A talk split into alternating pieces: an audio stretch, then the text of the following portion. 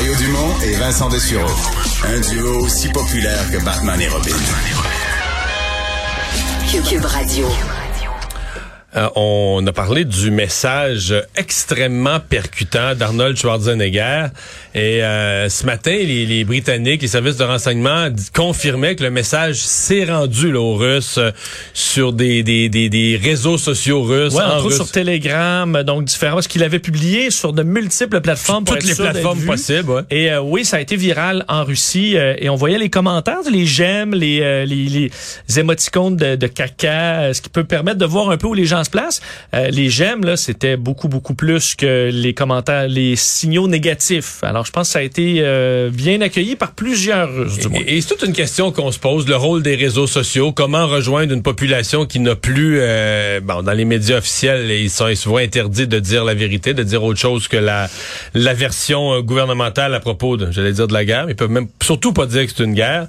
Euh, Nina Duc, spécialiste des pratiques numériques des adolescents, chargée de cours euh, en communication sociale à l'UQAM, est, avec nous. Bonjour. Oui, bonjour. Est-ce que je dis bien votre nom? On dit Duc, tout simplement? Oh, vous pouvez dire Duc, il euh, n'y a aucun souci. OK. Euh, pendant, commençons par ce message d'Arnold Schwarzenegger? Euh, est-ce qu'on se posait la question, est-ce que les Russes ont accès aux réseaux sociaux? C'est quoi la puissance des réseaux sociaux? C'est quoi la capacité d'un message comme celui-là sur toutes sortes de plateformes de réseaux sociaux d'aller rejoindre une population qui, qui, qui, n'a qu'une version au bulletin de nouvelles? Ben, écoutez, moi, c'est ça que je peux pas parler pour la Russie du tout. Euh, mais euh, c'est certain que de ces, jours-ci, c'est extrêmement difficile hein, de pénétrer euh, le mur hein, qui sépare la Russie et le restant de la planète hein, en termes de, diffusion d'informations. déjà, Schwarzenegger, si, si je peux revenir aux, ados, je pense pas qu'il y a beaucoup d'adolescents qui savent c'est qui. Donc, je soupçonne que ceux qui ont écouté euh, la vidéo d'Arnold se situent beaucoup plus euh, dans mon groupe d'âge. Hein? Ouais, au moins, au moins du 30 ans et plus, là. oh, oui, définitivement, définitivement. Ouais. Euh, ça reste que la, dans le cas de la, de la guerre en général, les rapidement, euh, je veux dire, il y a des ados, exemple, qui ont découvert la guerre non pas dans les, non pas à la BBC ou à CNN ou euh, dans les des grands médias, mais qui l'ont découvert sur TikTok, même pas sur Facebook, mais qui l'ont découvert sur TikTok par des des jeunes Ukrainiens ou des influenceurs. Ou, tout à fait, tout à fait. D'ailleurs, ben, dans le Guardian, hein, on, appelle ça le TikTok War, hein, la guerre de TikTok. Euh, et c'est assez fascinant comment un média puis on s'entend euh, jusqu'à quasiment euh, le mois dernier était considéré comme un peu du pablum, tu sais, quelque chose de pas très avec très peu de substance. Hein, et, et on se retrouve aujourd'hui avec c'est carrément le média presque le plus important en termes de diffusion d'informations. Et vous avez tout à fait raison pour les jeunes. C'est pour beaucoup de jeunes adolescents, c'est vraiment comme ça qu'ils ont appris euh, ce qui se passe en Ukraine euh, et pour tout pour tout ce qui est bien et aussi bon pour tout ce qui est mal parce qu'on s'entend qu'il y a énormément de désinformation hein, sur les réseaux sociaux. Et je pense que là, c'est là que ça devient un, grand problème hein, d'être capable de faire ce tri, ce gros ménage dans tout ça. Mais effectivement, ben, c'est parce que les jeunes sont là. Hein. Les jeunes s'informent plus à travers les médias traditionnels euh, comme la radio, la télévision. Il y en a pas un seul qui écoute le bulletin, le téléjournal. Hein. Donc, eux sont vraiment sur les réseaux sociaux et c'est leur source première d'information. Mais dans le cas de TikTok, euh, du côté positif, je parle de la guerre, là, du côté positif, c'est que des jeunes Ukrainiens présentaient des images. Donc le jeune vit comme en direct l'horreur, euh, le, déroulement de ce qui se passe, le vécu des victimes, etc.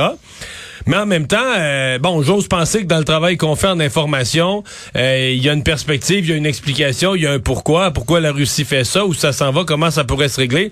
Alors j'ai l'impression que le jeune qui regarde ça, il, il vit avec beaucoup de proximité ce qui se passe, ce qui est pas négatif, ce qui est une bonne information, une information utile, mais aucune mise en contexte du quoi puis du pourquoi puis de comment ça pourrait se, se, se régler. Ou... Ben, tout à fait, tout à fait. Puis, en fait, mais euh, dans la mesure que TikTok n'a jamais été un média d'information au sens strict. Hein. C'est, pas un média euh, pour, euh, où on traite l'information comme un journaliste, un animateur, comme vous le faites, euh, comme on le fait dans les médias traditionnels. Il n'y a pas d'équipe éditoriale, on ne sait pas des gens, des experts. Mais TikTok, en fait, la beauté de TikTok, c'est que c'est intime. Et c'est ça qu'on voit avec les influenceurs, tu sais, qui sont dans les bunkers, qui sont dans leur chambre à coucher. Euh, on voit la détresse, on vit ça euh, de manière très, très, très personnelle, très relationnelle. Hein. Puis d'ailleurs, c'est pour ça que les jeunes aiment les influenceurs, aiment TikTok, aiment Instagram. Hein. C'est justement, c'est comme être euh, dans, avoir quelqu'un, un meilleur chum qui parle dans ta chambre à coucher. Donc, il y a des influenceurs ukrainiens qui, qui, qui disaient à des jeunes, euh, je sais pas moi, quel, euh, quel vêtement choisir ou qu'est-ce qui est à la mode, ou, et qui tout à coup sont devenus ni plus ni moins, là, je caricature, mais des correspondants de guerre pour les jeunes du monde entier.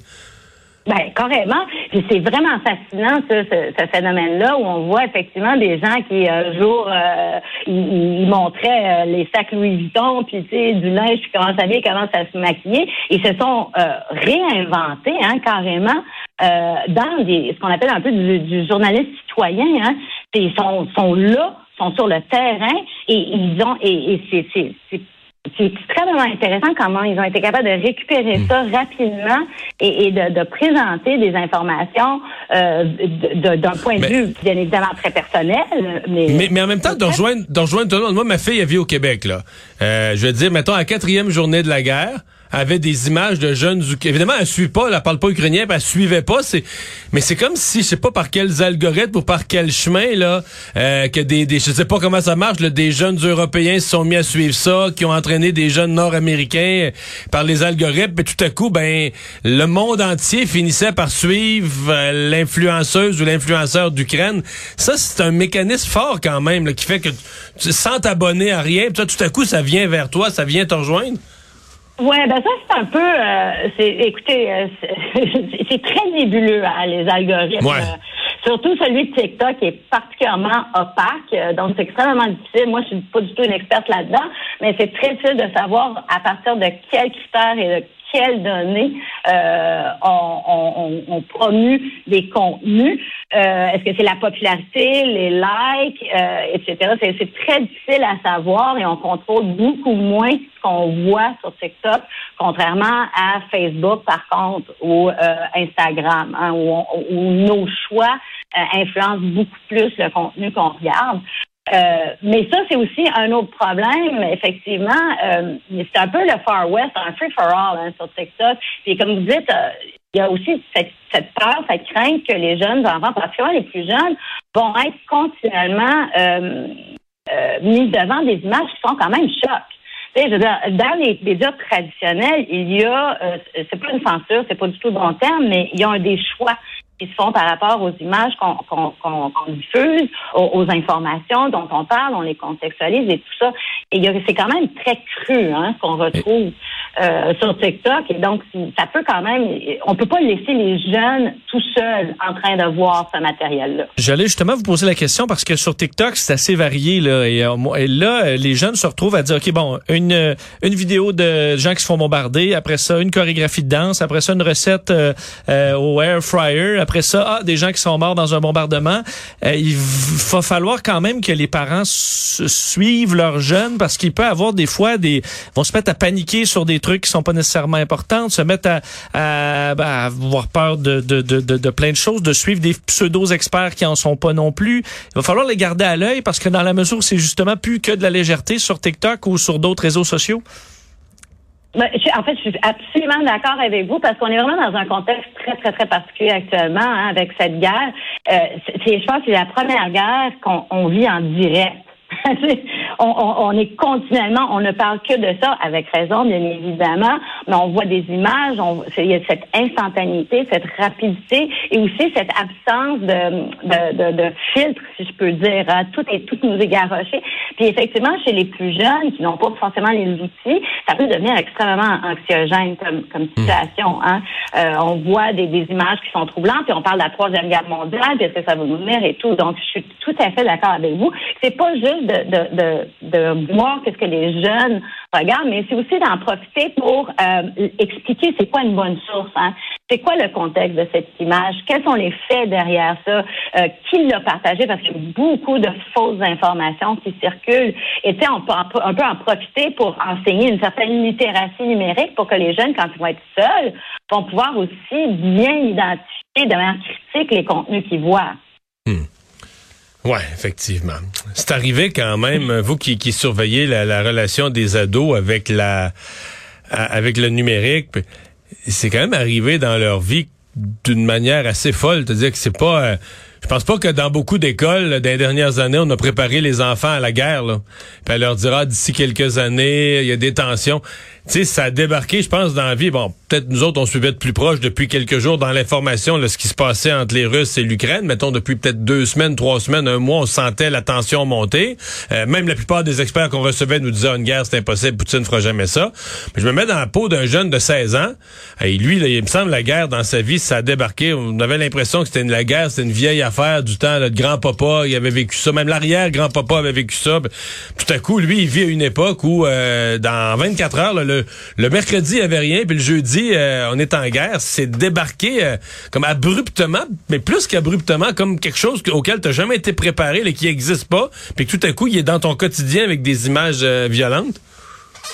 Oh, tout à fait. Puis je dirais, c'est pas comme si la guerre n'existe pas depuis longtemps. Puis il y a, il énormément de guerres, mais il y a quand même, faut oublier, les Européens, c'est nos cousins. Hein. Il, y a, une proximité. On peut s'identifier beaucoup facilement à, un événement qui se passe en Europe qu'un événement qui va se passer dans un, dans un autre endroit au monde qui est beaucoup plus lointain que nous. Hein. Donc, je pense que c'est aussi, ça, frappe fort. Hein. Puis on parle que de ça. Euh, les parents parlent que de ça. Bon, enfin, chez nous, tu sais, sais pas c'est des autres, mais ça meuble tout, tout, tout, tout, tout, tout, tout. Et effectivement, les jeunes, on, on les prépare pas pour ça. Mais par contre, ils sont sur les réseaux sociaux, ils sont confrontés à ça. Puis partout, partout, partout, c'est juste qu'ils voient. Donc, c'est très important pour nous de rentrer là-dedans puis essayer déjà de, de, de, pas faire le ménage, mais au moins de les accompagner à travers toute cette tsunami d'informations. Merci beaucoup d'avoir été avec nous. Au revoir. Euh, c'est moi qui vous remercie.